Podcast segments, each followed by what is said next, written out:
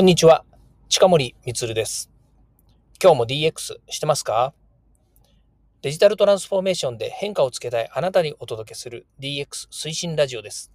IT、デジタル技術からユーザー事例や活用法などビジネスに大切な最前線の思考法を毎日配信していますので、よかったらいいねやフォローをお願いいたします。はい、えー、今日はですね、え、東京商工会議所渋谷支部というところに私所属しているのですが、まあ、この、えー、中でですね、えっ、と、いろんなこうイベントとかね、会合とかっていうのがあります。もちろん私、あの、渋谷支部の評議員とかもやっているので、そういったお堅いですね、え会合から、えーと、あと情報化委員会とかですね、そういった、えー、私が所属する委員会の、えー、会合とかですね、まあ、いろんなものがありまして、えー、それに行くんですけども、今日はですね、全く別のアパレル業界交流会っていうところにですね、参加してきたんですけど、まあ、その話をですね、ちょっとしたいなというふうに思うんですね。えっ、ー、と、まあ、どうしてアパレルがアパレル交流会になるものがですね、こう、えー、東京商工会議所の渋谷支部の中にあるのかっていうことなんですけども、実はですね、えー、ご存知のように渋谷っていう街はですね、非常におしゃれな街ということと、それから原宿にはですね、ファッション関係のお店がいっぱいありますよね。まあ、ファッションつっても服飾以外にも靴とか、えー、バッグとか、えー、ブランド品とかね、いろんなものがありますよね。特にブランド品なんていうと、その、例えば、えー、なんでしょう、グッチとか、えフェンディとか、ルイ・ヴィトンとかそういったね、えー、世界的なブランドからですね、それからインディーズブランド、まあ、インディーズブランドって今言うのかなよくわからないんですけども、いわゆるその個人で、えー、まあ、アンダーグラウンド、アンダーグラウンドとも言うのかどうかわかんないんですけども、えっ、ー、と、個人でですね、立ち上げて、えーね、物を作って販売したりとかっていうところもあります。それも、先ほど言いましたように、その服だけじゃなくてですね、靴もそうだし、バッグもそうだし、えー、小物もそうだしね、いろんなものがこう、ファッション、アパレルっていうのはあるんですね。まあそういったのが、えっ、ー、と、まあいわゆる渋谷という地区とか原宿っていう地区には密集してるっていうのもあるんですけど、実はですね、この原宿の裏側とか、それから千駄ヶ谷とか、代々木とかっていうのは、このファッション関係の、えっ、ー、と、まあいわゆるそのデザイナーさんとかね、えそれから工房さんとか、かえもっと言うともう、その周りにいろんな分業してるのでね、えー、そういった人たちがいっぱいいるんですよね。で、もっと言うと、その輸入、輸、出入とか、素材屋さんとか、加工屋さんとか、そういった人たちもね、いっぱいいるんですよ。なので、えっ、ー、と、東京、えー、東京支部じゃね東京商工会議所の渋谷支部というところで、まあ、これ目黒の方のね、え支部と一緒に合同でやるみたいな話で、アパレル業界交流会っていうのがありました。そこにね、私、実は行ってきたんですよ。したらですね、なんと、まあ、初めから分かってたことではあるんですよ。あの、この行くきっかけっていうか動機が、私の場合はいつものようにね、まあ、営業行為というかね、渋谷支部の中の会合だから、まあ関係ないけど行ってみようかみたいな話では全然ないですよ。私が行く目的っていうのは毎回一緒で、えー、いわゆる情報収集ももちろんありますけれども、人脈交流ができたりとか、ネットワークが作れたりとか、もっと言うと営業行為として何かお仕事につながる、えー、ネタはないかとかですね、まあそういったことが目的で言ってるんですね。でもしこれ以外の目的で言ってる人がいるんだとすればですね、それは一旦、え、考え直した方がいいかなというふうに思います。まあ私は会社の経営者として、えそういうことを自分にも課して言ってるわけですね。だから名刺交換したりとか、いろいろ話を聞いたりとか、私の方から質問して、えー、ね、とか相手から聞いたことを咀嚼して、自分の仕事にどう活かせるのかみたいなことはね、こう考えながら行くわけなんですけど、実は今日はですね、とてもアウェー感がありました。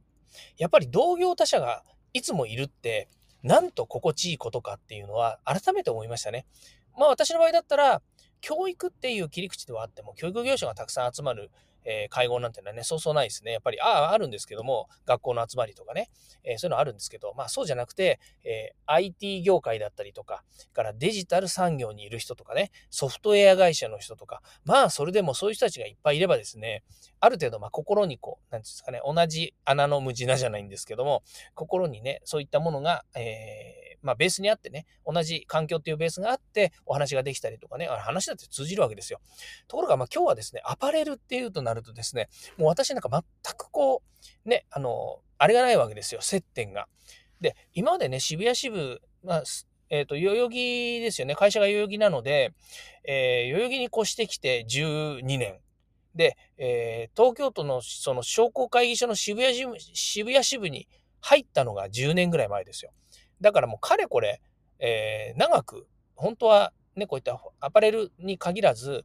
その、周りにいっぱいいたはずなんですよね。だけどね、ほとんど接点がないんですよね。これも不思議な話でね。で、いつもね、渋谷支部の会合とかも出ても、あの、ファッション関係とかね、いるんですけど、あの、そういったね、あの、ところの所属の方もいるんですけども、まあ、あんまり話をすることもないですし、話をしてもあんまり噛み合わないというかね、ほとんど、なんていうんですかね、話、話の、なんて、盛り上がんないですよ。あの、私がね、あの、おしゃれに興味がないとか、ね、えー、そういう話でもないんですよ。私だっておしゃれには興味ありますしね、えー、しっかりとね、身支度整えていったりとかね、しますよ。スーツもいつも着てますしね。だけど、全くアウェーなんですよ。もうほんとこのアウェーの環境でね、どういうふうに振る舞ったらいいかっていうのはね、もうなんとか、なんともしようがないですね。で、一つだけ、えー、ね、あの、なんていうんですかね、えっ、ー、と、自分の中でも、まあ大丈夫だろうと思った、えー、理由の一つというかね、それは、やデジタルっていうことなんですよね。やっぱりね、服飾だったりとか、まあ他業種ですよね。IT 業界以外まあ、ユーザー企業ですけどもね、他業種でも、やっぱりデジタルとかね、IT とかっていうのは、ベースにあるだろうと。だから私が、えー、IT 産業の人ですとか、デジタル業界の人ですとかね、からチャット GPT とか生成 AI ですみたいなことを話せば、みんな食いついてくるだろうと思ってたんですよ。いや、当たり前です。いつも食いついてくるから。と思ってたんですよ。ところがね、今日話したら、ほとんどの人がやっぱり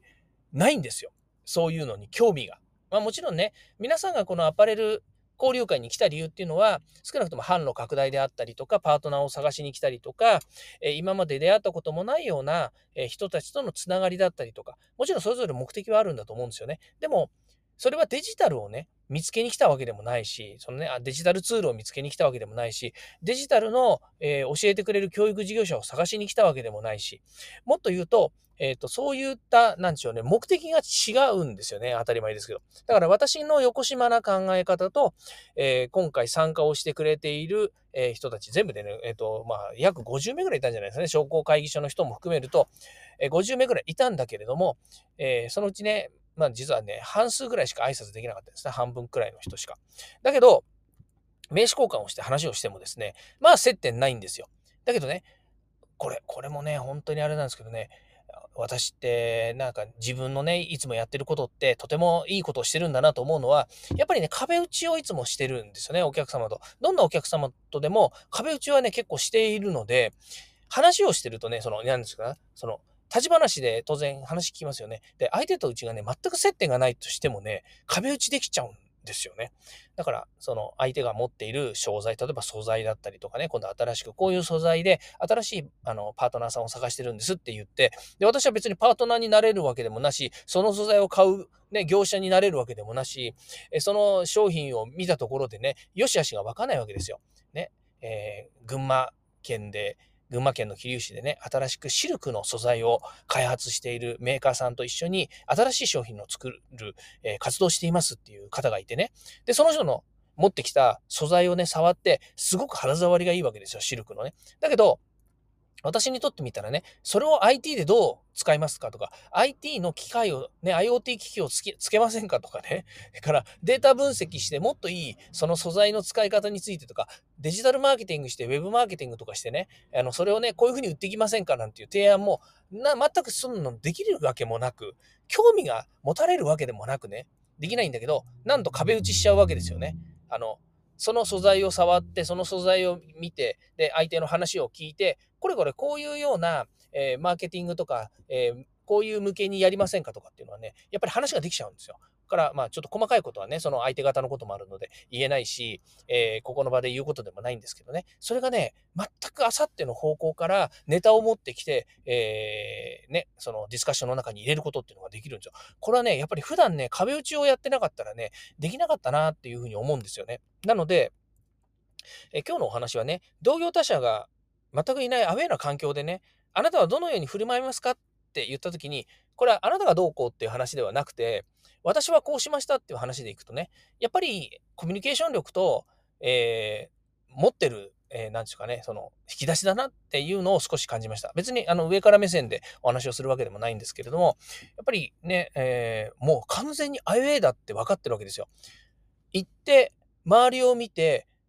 えー、自分の席用意されてるんで、ね、座りましたって言ったその場から、あ、これはダメだ。私は絶対に、えー、この中では浮いてしまうって思っちゃうわけですよ。だからその中で、そういった環境の中で、どうやったら相手と、えー、ね、あの、その、なんていうんですかね、まあ、1時間半、2時間かな ?2 時間の会、あの、いわゆる皆さんとの交流の場で、え、自分自身がどう保てるのかっていうことね。でもね、あの、面白いことに、そんだけやっぱりね、話が、自分でね、自分で自信持ってるわけじゃないんですけど、なんとか乗り切れるなと思った、えー、時にですね、まあ、なんとですね、やっぱり2、3社はですね、えー、お話が、あの、つくんだなと。まあそういうことでね、ちょっと誰ととは言えないですけども、お打ち合わせね、またオンラインでお打ち合わせしたりとかですね、そういったことをするっていうことにもなりましたし、あとはね、デジタルの話も実はあったんですよね。やっぱり、あの、いのなんイラストレーターさんとかね、デザイナーさんとか、あとは、えっ、ー、と、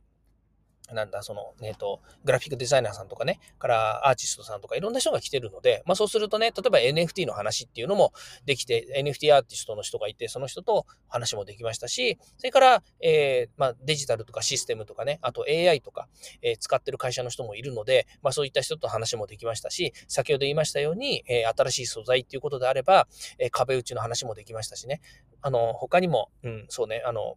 そう、私がね、あの、製造業とか、えっ、ー、と、大手メーカーと付き合いがあるという話であればですね、まあそういったところでの新しい、えー、その復職の使い方の提案とかね、